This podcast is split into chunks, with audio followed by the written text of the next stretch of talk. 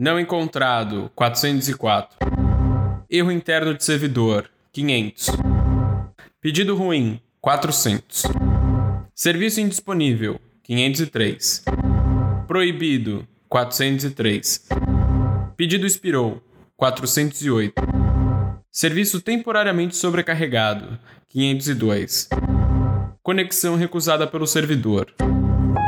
Arquivo não contém dados.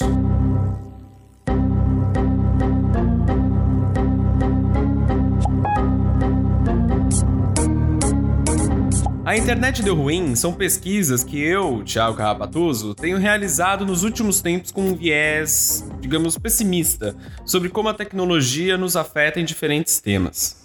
Isso não significa que a tecnologia é o demônio da nossa vida contemporânea.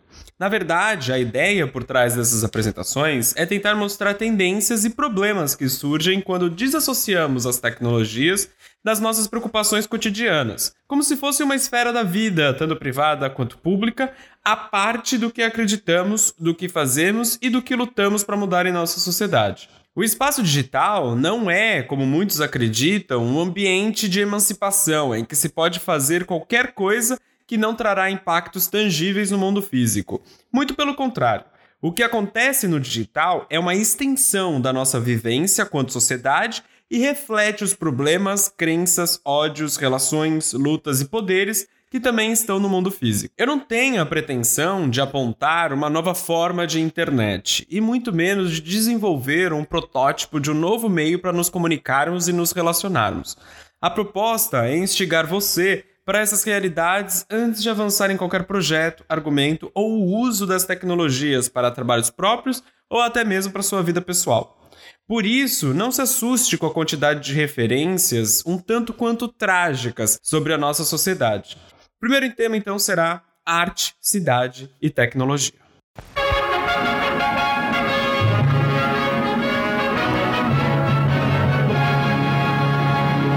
The coordinator of Inter-American Affairs presents São Paulo, the fastest growing city in the world.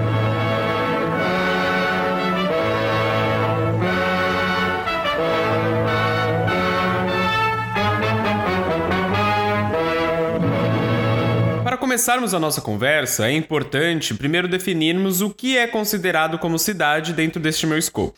Eu sempre gosto, antes de cair na definição de cidade propriamente dita, de relembrar a obra de Ítalo Calvino, As Cidades Invisíveis, em que ele narra a descrição feita por Marco Polo de diversas cidades ao imperador Kublai Khan, em uma suposta conversa que nunca existiu, uma vez que os dois não falavam a mesma língua.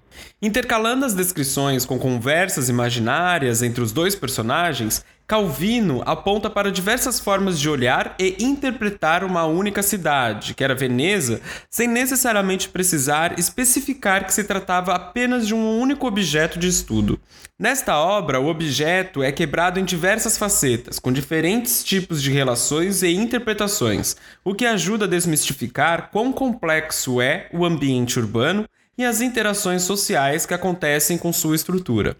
Isso acontece desde uma cidade que é descoberta por causa de um mesmo sonho tido por diversos homens, em que perseguiam uma musa nunca alcançável, que era chamada de Zobeide, até outra que não existiam nomenclaturas nas ruas, e seus moradores se situavam pelas memórias que tinham por cada parte da cidade, que era Zaira. São diferentes formas de ler e interpretar a mesma malha urbana, a mesma estrutura compartilhada. Mas algo que mais me atrai nessas diversas descrições é o aspecto íntimo que se dá às vielas, às marcas deixadas por seus habitantes, aos usos que seus moradores fazem de cada espaço. Em As Cidades Invisíveis, o que menos interessa é a estrutura projetada por processos urbanísticos ou projetos megalomaníacos de urbanistas. A ênfase é nas histórias de seus moradores, que usam e modificam a estrutura urbana constantemente, seja pelas marcas que um casal de namorados deixou na parede de uma esquina, por exemplo, seja pela memória coletiva que uma parte da população compartilha. No fim, uma cidade se faz pelo uso e não por sua estrutura arquitetônica.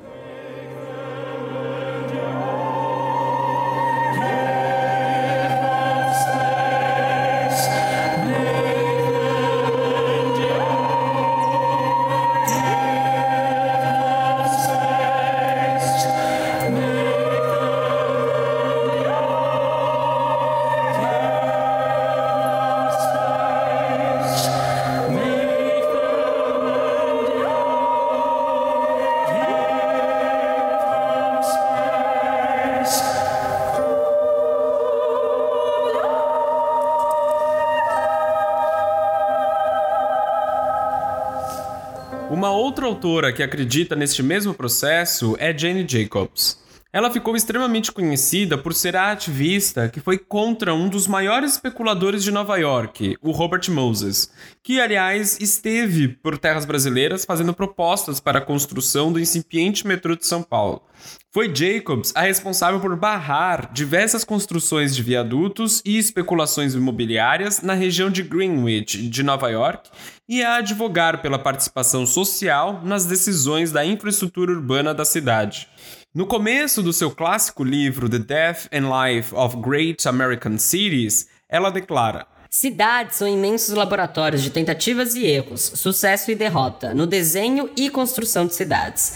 Esse é um laboratório em que o planejamento da cidade deveria ter aprendido e formado e testado suas teorias. Em vez disso, os profissionais e professores da disciplina, se assim pode ser chamada, ignoraram o estudo do sucesso e derrota da vida real, não tiveram curiosidade sobre as razões de um inesperado sucesso e, em vez disso, são guiados por princípios derivados do comportamento e surgimento de municípios, subúrbios, tuberculose, feiras e cidades dos sonhos imaginárias.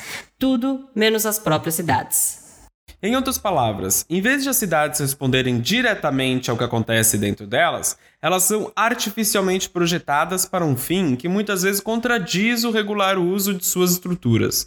Ainda de acordo com Sennett, quando planejadores urbanos são contratados para projetos de grande porte, não há preocupação com a vida de seus habitantes, mas sim na meta de pensar nas interrelações majoritariamente econômicas que acontecem com outras cidades e regiões. Ou seja, as mudanças são criadas de forma a garantir que o fluxo de mercadorias e trocas entre municípios aconteça de forma fluida e não haja gargalos. Essa perspectiva é essencial para a vida na cidade, afinal, o ambiente urbano, dentro de um sistema capitalista, precisa necessariamente gerar fontes de financiamento para que seus moradores possam sobreviver.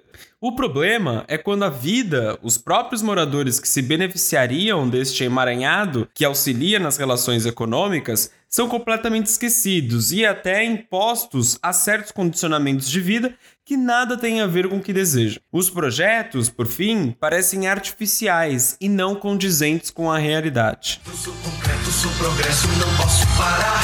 Eu sou indústria, sou estrada, eu sou construção. E cada obra tem um pouco do meu coração. São Paulo é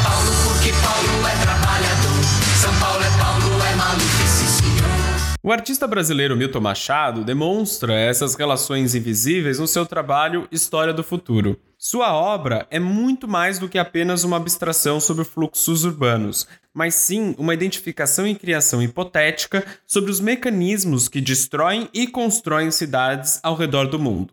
Dividido por três camadas, Machado acredita que uma cidade perfeita é apenas ideal, nunca atingível, e por isso pertencente ao que denomina mundo mais que perfeito.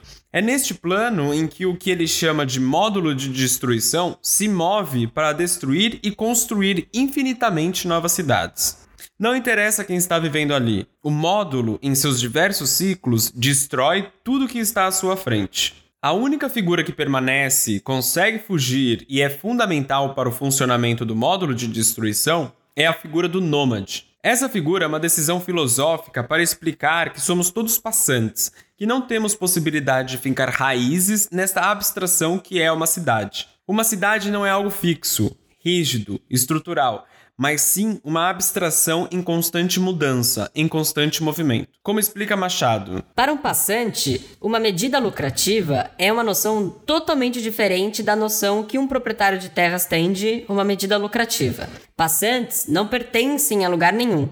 As etiquetas do passante relativas à propriedade, property, e à posse, property, são reguladas por uma economia própria do próprio. Passar por um campo de flores e subir em árvores podem ser razões suficientes para que o passante seja alvejado por tiros. A passagem pode ser facilmente confundida com invasão. É exatamente isso que acontece quando projetos gentrificadores são incentivados pelas prefeituras para remodelar ou requalificar uma determinada região. Esclarecendo, Gentrificação é o processo de se retirar a população mais pobre de um determinado local para que outra, de um poder aquisitivo maior, possa usá-lo.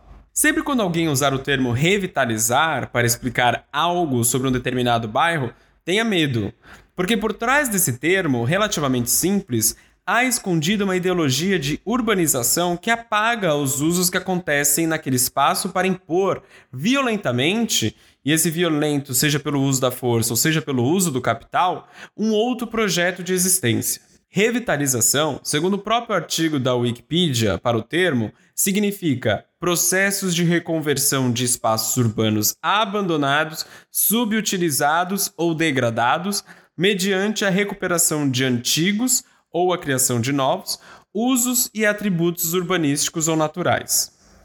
Agora, a pergunta que nunca é feita é: quem é que julga que um espaço é abandonado, subutilizado ou degradado? São os próprios moradores ou agentes externos, com interesses escusos, que forçam essas classificações? E eu não vou entrar aqui nos meandros sobre as relações entre empreiteiras e governos para lavarem a jato regiões inteiras de forma que as valorizem para o mercado imobiliário. O asfalto todo nivelado está bem adiantado postes de iluminação modernos, paisagismo boa parte já concluído e até os boxes do Boulevard do Novo Vale do Anhangabaú, com cafés e serviços, já foram instalados. Apesar de passar aqui todo dia, o Luiz não estava sabendo das novidades. A partir do momento que cercaram o, o vale, eu, enquanto cidadão, comecei a perguntar o que, que vai ser realizado e não tive essa resposta. Porque eu estou vendo essas estruturas de metal, mas o Estado, que é responsável, tem uma prefeitura aqui, não falou ainda para a população que vai ser feito. Outro ponto importante dessa questão é para qual público essas mudanças são impostas? Grandes projetos gentrificadores, em sua grande maioria, miram na exclusão da camada da população negra, LGBTQIA, e nesta última tendo um recorte de classe racial também, e imigrante, para dar espaço a famílias brancas de classe média, cis e heteronormativas. O nível dessa exclusão é tanto que até fez alguns senadores negros dos Estados Unidos a questionarem Mark Zuckerberg durante seus depoimentos ao Senado e à Câmara norte-americana sobre a venda de dados pessoais a empresas terceiras, sobre os motivos que seus anúncios de mercado imobiliário só aparecerem para pessoas brancas. De acordo com os senadores, propagandas de venda e compras de imóveis não são direcionadas às pessoas negras, o que violaria a Fair Housing Act, ou a Lei de Habitação Justa, uma vez que propagandas não poderiam ser direcionadas explicitamente a grupos raciais. A resposta de Zuckerberg foi a mais atávica possível. A maioria de nossas políticas de exclusão hoje são baseadas nas denúncias de nossa comunidade quando surge algo errado, explica ele. Agora, como a comunidade poderá identificar que anúncios de imóveis só são direcionados aos brancos? A internet aqui replicando na sua lógica mais perversa o que acontece no mundo físico. Mr. Zuckerberg, I remember well your first visit to Capitol Hill back in 2010. You spoke to the Senate Republican High Tech Task Force, which I chair. You said back then that Facebook would always be free. Is that still your objective? Senator, yes, there will always be a version of Facebook that is free. It is our mission to try to help connect everyone around the world and to bring the world closer together. In order to do that, we believe that we need to offer a service that everyone can afford, and we're committed to doing that. Well, if so, how do you sustain a business model in which users don't pay for your service? Senator, we run ads. Esse tipo de distinção não acontece somente na maior rede social ocidental. Os algoritmos de busca, que se protegem no conceito de elencar os resultados baseados em relevância, também promovem a exclusão de determinadas culturas. Há alguns anos, por exemplo, o mundo viu as plataformas de vídeos e as redes sociais serem tomadas por interpretações do Harlem Shake. Diversos grupos, principalmente brancos do hemisfério norte, gravaram vídeos com danças frenéticas e muitas vezes até erotizadas, reinterpretando a dança que surgiu no Harlem, em Nova York. Os mecanismos de busca mostravam milhões de exemplos dessas reinterpretações, mas alguém sabe de onde isso veio e como se originou? Naquela época era quase impossível encontrar vídeos que demonstravam a dança de comemoração comum em jogos de basquete no bairro negro de Nova York, mas as versões com pessoas brancas estavam a dois cliques de distância. Isso fez com que a plataforma chamada de Policy Mike publicasse um artigo sobre o que eles chamaram de Internet Gentrification, ou gentrificação na internet. De acordo com o artigo, a cultura negra diversas vezes na história influenciou a cultura branca. Mas em alguns casos, em abre aspas, estou citando o artigo, né? A cultura branca exagera. Esse ato de exagerar pode ser referenciado como gentrificação cultural. Ou, e agora eu falando, né? Pode ser também apropriação, né? É, voltando às aspas. Na qual os originais são expulsos de seus estilos e modos por causa da magnitude de pessoas copiando seus estilos de vida, o que faz com que as pessoas de onde essa manifestação nasceu não vejam isso como algo mais interessante de se fazer. Fecha aspas. Quando a gente discute apropriação cultural, a gente está falando não é o que cada um pode ou não usar, porque as pessoas podem, elas podem ir na loja e comprar. Né? O debate nunca foi esse. Eu acho que a questão é, esses grupos sociais, dessas culturas que estão sendo apropriadas, o que, que elas estão ganhando, o que, que elas estão recebendo em troca com essa apropriação?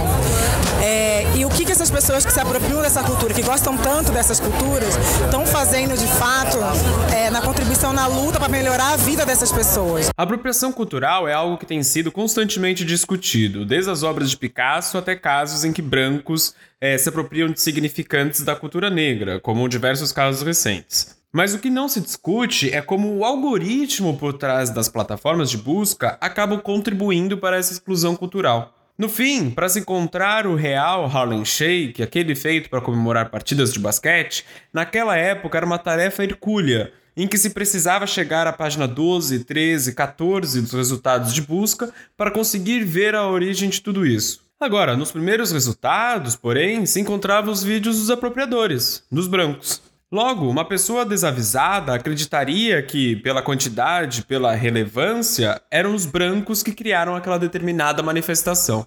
Hey, yo,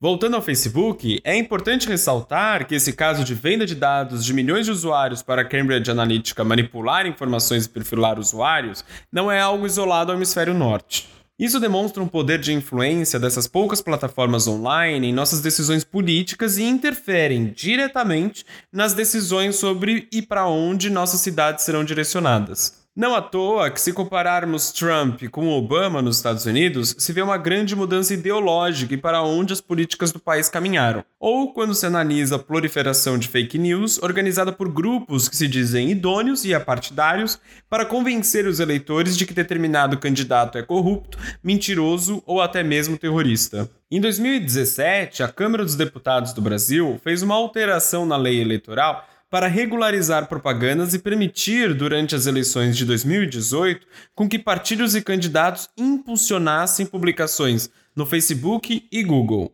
apenas. Ressalto, apenas nas duas plataformas. O artigo 57C da lei eleitoral afirmava: é vedada a veiculação de qualquer tipo de propaganda eleitoral paga na internet, excetuado o impulsionamento de conteúdos, desde que identificado de forma inequívoca como tal e contratado exclusivamente por partidos, coligações e candidatos e seus representantes. Como bem explicou o pesquisador Sérgio Amadeu em um artigo para a revista Fórum, o impulsionamento de conteúdo ficou famoso e acontece majoritariamente nas redes sociais comandadas pelo Facebook. Blogs, sites, portais de notícias, TV, rádio e todos os outros meios de comunicação estão vedados de serem canais de divulgação de partidos e candidatos. No caso do Google, que não faz impulsionamento, mas sim publicidade por AdWords e por resultados de busca, os deputados criaram outro artigo para contemplar a empresa.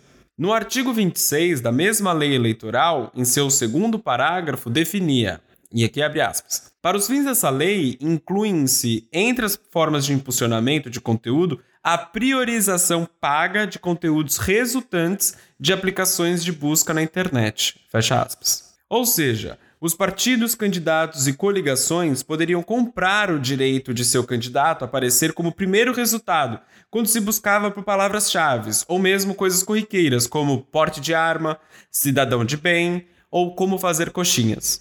Para deixar a lei mais absurda e demonstrar a centralização das nossas eleições em apenas duas empresas internacionais, vale ler o terceiro parágrafo do artigo 57b. Abre aspas.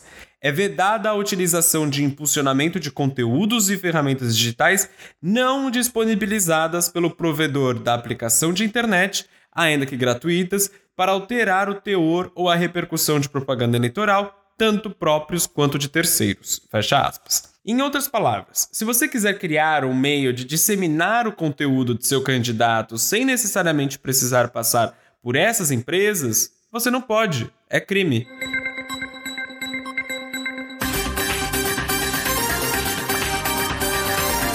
As redes sociais, elas são uma realidade, elas podem, claro, contribuir para que a gente tenha uma transparência, um debate, uma possibilidade de maior divulgação, ou, claro, né, elas poderão ser também perturbadoras né, do conhecimento à medida que elas per também permitem que a gente tenha uma dissimulação, tenha o ludibriar aquilo que é possível dentro daquilo que pode ser falso, a estrutura quimérica, como se diria, em relação a isso. Eu espero que o nosso Tribunal Superior Eleitoral seja capaz de colocar uma série de anteparos que garantam, pelo menos, direito a quem for ali né, colocado numa vertente negativa que possa colocá-lo fora né, de um circuito onde haja o um engano e, claro, de outro modo, a possibilidade de uma democracia que se proteja daquilo que é fantasioso. As redes podem ajudar ou não, dependerá do modo como nós protegermos a nossa decência. Trocando em miúdos, as escolhas para governantes de 2018 estiveram nas mãos de duas corporações com sede em outro país e que influenciaram milhões de eleitores.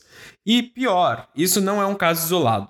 As tecnologias hoje comandam e determinam a soberania dos países de uma forma tão imbuída nos nossos afazeres diários que nem ao menos conseguimos perceber de pronto quando e como isso acontece. Por exemplo, uma forma de discutir e entender a soberania de um país é por meio de seu sistema econômico. Entender como o dinheiro migra em um mundo globalizado ajuda a questionar quem é o real dono de um determinado território. A teórica Saskia Sassen questiona o mercado financeiro global para entender como a soberania de um país pode ser entendida em um mundo globalizado. Para tanto, ela argumenta por uma nova geografia do poder, em que acredita ter três componentes. Um desses componentes diz respeito aos territórios atuais onde a globalização muito se materializa em instituições e processos específicos. E a questão aqui é então qual é esse tipo de território? O segundo componente da nova geografia do poder diz respeito à ascendência de um novo regime legal para governar transações entre fronteiras. Se pode ver aqui em funcionamento uma paixão peculiar por diversas formas de legalidade, guiando a globalização de uma economia corporativa. Há uma quantidade massiva de inovações legais sobre o crescimento da globalização. O terceiro componente da nova geografia do poder é o fato de que o crescimento do número de atividades econômicas está a acontecer em um espaço eletrônico. Detalhando o que Saskin explica, o segundo componente sobre o novo regime legal está intimamente associado à questão das eleições, como já demonstrei aqui. O terceiro aspecto sobre o espaço eletrônico é facilmente explicado pelo que é conhecido de flash crash, que é uma queda gigantesca da bolsa de valores em um período muito curto de tempo.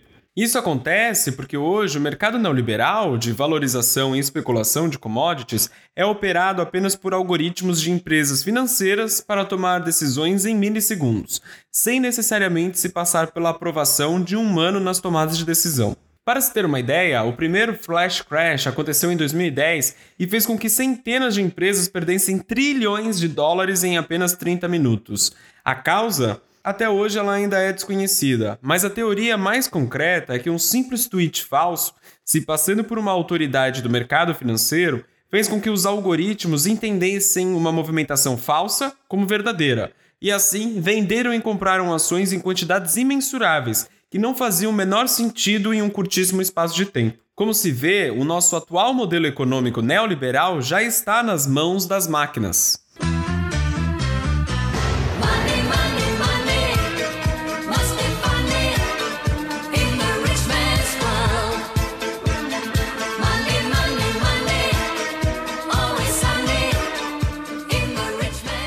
Agora, o componente que quero detalhar mais é o tipo de território que está sendo discutido. Hoje, a força das grandes corporações de tecnologia é tanta que empresas já podem ser consideradas como estados. Em julho de 2010, a revista inglesa The Economist publicou um artigo com o título Social Networks and Statehood: The Future is Another Country, ou Redes Sociais e Soberania: O Futuro é um Outro País, em que descrevia como os milhões de usuários da rede social Facebook, naquela época, geravam tanto poder ao serviço quanto ao de um Estado-nação. O começo do artigo descreve um encontro virtual histórico entre o recém-eleito primeiro-ministro britânico David Cameron e o dono da rede social Mark Zuckerberg. O intuito do chat era pegar dicas sobre a responsabilidade que é administrar milhões de vidas. Em vez de pedir conselhos a um outro chefe de Estado ou mesmo consultar sua equipa dentro de sua administração, Cameron foi pedir conselhos ao soberano Zuckerberg. Como diz o artigo, de algum modo, parece absurdo chamar o Facebook de um Estado e o Sr. Zuckerberg seu governador. O Facebook não tem nenhuma terra para proteger, nenhuma polícia para segurar as leis e a ordem, não possui sujeitos conectados por uma clara compilação de direitos, obrigações e sinais culturais. Comparada com uma cidadania de um país, ser membro da rede social é facilmente adquirido e renunciado. Nem o chefe do Facebook e seus executivos dependem diretamente da aprovação de um eleitorado que pode destituí-lo. Tecnicamente, as únicas pessoas para quem eles precisam reportar são seus acionistas, mas muitos analistas da web detectam sim características de um país no Facebook. É uma ferramenta que permite com que pessoas se juntem e controlem seus próprios destinos, muito como uma nação-estado. Fecha aspas, diz David Post, professor de Direito da Temple University. Se essa descrição soa como uma lisonja para os grupos do Facebook, muitas vezes reunindo pessoas com opiniões lunáticas e aversas, então é melhor lembrar a clássica definição de uma nação-estado moderna. Como Benedict Anderson, um cientista político, coloca, tais políticas são comunidades imaginárias, que cada pessoa se sente conectada com milhões de outros anônimos cidadãos. Em séculos passados, as pessoas se espelhavam em seus reis ou bispos, mas em tempos de alfabetização massiva e impressão em línguas vernáculas, como Anderson argumenta, conexões horizontais importam mais. Cinco anos mais tarde, em maio de 2015, a Carta Capital publica o artigo O Golpe do Facebook, que começa com a descrição da última cúpula das Américas no Panamá, em que, como descreve a revista, abre aspas, o jovem executivo Zuckerberg, 30 anos, circulou pela reunião dos chefes de Estado como se fosse mais um deles, ou pelo menos como um presidente do Banco Mundial não como mais um participante do Fórum Empresarial Paralelo. Chegou a invadir, por engano, uma reunião entre os presidentes do Panamá e República Dominicana. Fecha aspas. Isso aconteceu simultaneamente ao acordo feito entre o empresário e a ex-presidente eleita Dilma Rousseff para criar um protótipo do Internet.org na comunidade de Heliópolis, em São Paulo. A diferença entre 2010 e 2015 é que a rede passou de apenas 500 milhões de usuários para 1,4 bilhão e, como pontua a revista, abre aspas, uma nação maior do que a China, fecha aspas. No segundo trimestre de 2020, a rede social chegou a ter 2,7 bilhões de usuários ativos, e o Brasil era o quarto colocado no número de usuários ativos, com 120 milhões. Uma rápida adição aqui considerando os últimos acontecimentos. Depois da invasão de terroristas fascistas à Casa Branca a pedido do presidente norte-americano Donald Trump no começo de 2021, Zuckerberg bloqueou suas contas do Facebook e do Instagram. Ele considerou que o uso das ferramentas por Trump gerava um risco muito grande para o país e o mundo, logo ele estaria proibido de usar as ferramentas. Só para deixar um pouco mais claro qual é a situação aqui. É uma empresa privada proibindo um presidente de uma nação a se expressar nas plataformas. Voltando ao episódio. Nesta entrevista concedida à rede CNN, o fundador Mark Zuckerberg mostra preocupação com possíveis interferências em disputas eleitorais via Facebook. Este ano temos eleições importantes no Brasil e vamos fazer de tudo para garantir a segurança, afirmou. Paralelamente a isso, em 2013, o presidente da Alphabet, que detém o Google, Eric Schmidt, junto com o então diretor do Google Ideas, Jared Cohen, publicam um livro intitulado The New Digital Age: Transforming Nations, Business and Our Lives, ou a nova era digital transformando nações, negócios e nossas vidas em tradução livre. Nele, há uma pequena seção chamada Virtual Statehood, ou soberania virtual, em que os autores teorizam a chegada de uma cidadania totalmente virtual. Como eles dizem, abre aspas, a saber, nós acreditamos que é possível que estados virtuais sejam criados e que sacudirão o cenário online dos estados físicos no futuro. Fecha aspas. Para argumentar por tal estado, Schmidt e Cohen usam como exemplo a população curda, que não possui representação fidedigna de seu território, mas possui experiência de quase autonomia, como o Kurdistão iraquiano. Como explicam os autores, Perseguidos tanto no mundo físico quanto no virtual, grupos que não possuem soberania formal podem escolher emulá-la online. Enquanto não tão legítimo quanto ou tão útil como uma atual soberania, a oportunidade de estabelecer uma soberania virtual pode provar ser, no melhor cenário, um passo significativo para uma soberania oficial, ou, no pior cenário, um agravamento que pode levar os dois lados a um confuso conflito civil. Mais adiante, Schmidt e Cohen argumentam que os dados dos cidadãos dessa soberania virtual podem ser usados para beneficiá-los quando houver algum conflito entre as partes. Ou seja, se os curdos estiverem passando por ataques, bullying ou espionagem virtuais, as informações de que quem possui ou está conectado a essa cidadania podem ajudá-los a receber apoio tanto virtual quanto físico, sejam de entidades governamentais quanto privadas. E por fim, eles decretam, abre aspas, Quão bem-sucedidas essas reivindicações de soberania virtual serão, que constituiria sucesso no final, ainda há de ser visto, mas o fato de que isso será factível diz algo significativo sobre a difusão de poder estatal em uma era digital. Fecha aspas.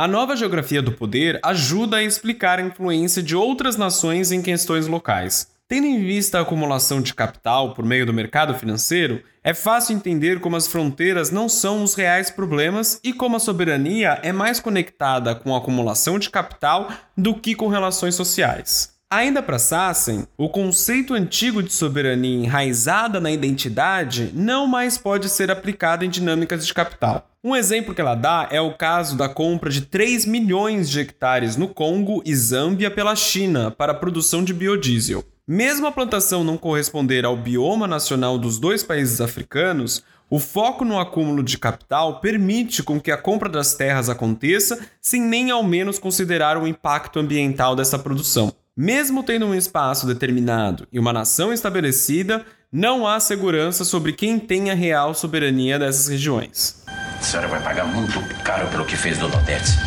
E você também sabe. A impunidade dos ricos tem limites. Quando há flagrante, não há patrimônio não, dona Odete Reutemann. Não tem a menor possibilidade de vocês escaparem da cadeia. É por esta perspectiva das instituições financeiras que outra teórica, a Doreen Massey, também questiona o espaço das cidades e territórios. Segundo os entendimentos de conflitos de Chantal Mouffe e Rosalind Deutsch, Massey usa Londres como um exemplo de uma cidade globalizada focada no fluxo de capital do mercado financeiro. Mas, para ela, o imaginário de Londres está preso em uma percepção de qual cidade deveria ser, ou seja, um centro global conectado ao mercado financeiro. Qualquer imaginação além dessa é podada pelo fluxo interno da própria cidade. Como Massey diz, abre aspas, às vezes você tem que explodir a imaginação do espaço ou local para achar dentro dela seu potencial, para revelar a disparidade no que se apresenta como uma percepção totalitária. Fecha aspas. Se o mercado financeiro pode viver em um mundo onde as fronteiras não existem mais, por que, que os imigrantes ainda têm problemas para entrar em determinados países? Essa discussão, para Massey, cria o que se aparenta como um paradoxo entre a direita e a esquerda. Enquanto a direita defende o livre fluxo de capital entre países, ela é contra os direitos iguais aos imigrantes. A esquerda, por sua vez, é contra a liberdade do capital, mas defende veemente a flexibilização das leis para imigrantes. De acordo com Massey. Quando aqueles no espectro direito da política argumentam por, digamos, o um movimento livre do capital e contra o livre movimento de força de trabalho, isso não significa necessariamente uma contradição. Ela só está aberta para essa questão, e assim aberta para esse tipo de desafio político, quando o argumento é legitimado por um apelo para a imaginação geográfica aclamada como universal. E quando, como neste caso, as duas imaginações legítimas contradizem uma a outra. A inevitabilidade do mundo moderno sem fronteiras contra a forma natural do mundo em que algumas pessoas locais têm o direito de defender, com fronteiras, seus espaços locais. É perfeitamente coerente argumentar simultaneamente pelo relaxamento significativo das leis europeias para imigrantes, maior abertura, e pelo direito de países em desenvolvimento colocar barreiras protecionistas, digamos, a um setor vital de produção ou uma indústria emergente, maior fechamento.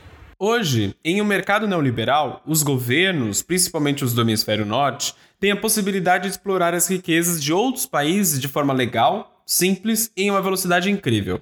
Por outro lado, as pessoas ainda possuem dificuldades para passar por fronteiras de diversos países, principalmente se você é de países subdesenvolvidos. Em seu trabalho intitulado Homo Sacer, o artista James Bridle questiona o conceito de cidadania, além de apontar que, para alguns países, ela não é um direito, mas sim um privilégio. De acordo com o artista, o termo em latim significa aquele que foi amaldiçoado e era usado pelas leis da Roma Antiga para banir ou exilar alguém que tenha cometido alguns dos crimes imperdoáveis, como quebra de promessa, já que promessa se refere a Deus e, logo, se você quebrá-la, pode receber qualquer tipo de punição. Essa pessoa, por ser amaldiçoada, poderia ser matada por qualquer um sem penalidades. Foi somente em 1679, com o surgimento do habeas corpus como um instrumento jurídico, que a figura do criminoso, entre aspas, né, foi extinta e se definiu que todos possuem os mesmos direitos, pelo menos na teoria. Em Homo Sacer, Brittle usa como meio um holograma, que agora estão se popularizando por aeroportos, estações de trem e diversos estabelecimentos para ler trechos das legislações do Reino Unido, União Europeia e ONU assim como citações de ministros dos governos para mostrar que a cidadania pode ser revogada e possui consequências fatais na vida de milhares de pessoas. Além disso, Brittle intercala a apresentação do holograma com imagens de ataques aéreos realizados nos mais recentes conflitos mundiais, principalmente de drones que são pilotados à distância. No fim, o que fica explícito é que pertencer a um país ter o direito de ir e vir, de não ser bombardeado, é realmente um privilégio, em que alguns possuem mais, outros bem menos. O holograma, então, se torna como uma representação ideal de uma população que não existe. Um cidadão fantasma que nos orienta e tenta nos convencer de que determinada lei, regra ou condição é a verdade. É a interface sem emoção, sem acesso, que a gente não consegue tocar ou discutir. Em um artigo em que ele explica o trabalho, Brittle diz: A tecnologia digital obscurece em diversas maneiras. Obscurece no nível da interface, o que faz com que tornem opacas tarefas complexas por meio de interações contínuas através de uma tela, e obscurece no nível do software também, que é feito de código ilegível para a maioria, inacessível em sua fonte. Aperte um botão e nossos dispositivos ganham vida, se comunicando com servidores distantes, assimilando tarefas, apresentando resultados, realizando coisas. Em um segundo, um instante, e nós não sabemos como eles fazem isso. E isso está tudo bem, já que você só quer continuar com o seu dia, que é o mais importante do que os programas que têm acesso aos seus contatos pessoais ou tenta manipular seu estado de espírito. Agora, se a tecnologia é inacessível à grande maioria das pessoas, o que dizer de nossas cidades? Quantos de nós realmente temos participação nas decisões que afetam diretamente nossas vidas, nossa casa e o lugar que nascemos e crescemos? Onde, neste emaranhado de fluxos, está a minha ligação emocional com o bairro, praça ou até mesmo uma rua? Se a tecnologia é inacessível, as cidades também o são.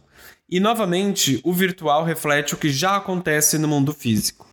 The state may retain right to deprive you of nationality if you have conducted yourself in a manner seriously prejudicial to the vital interests of the state.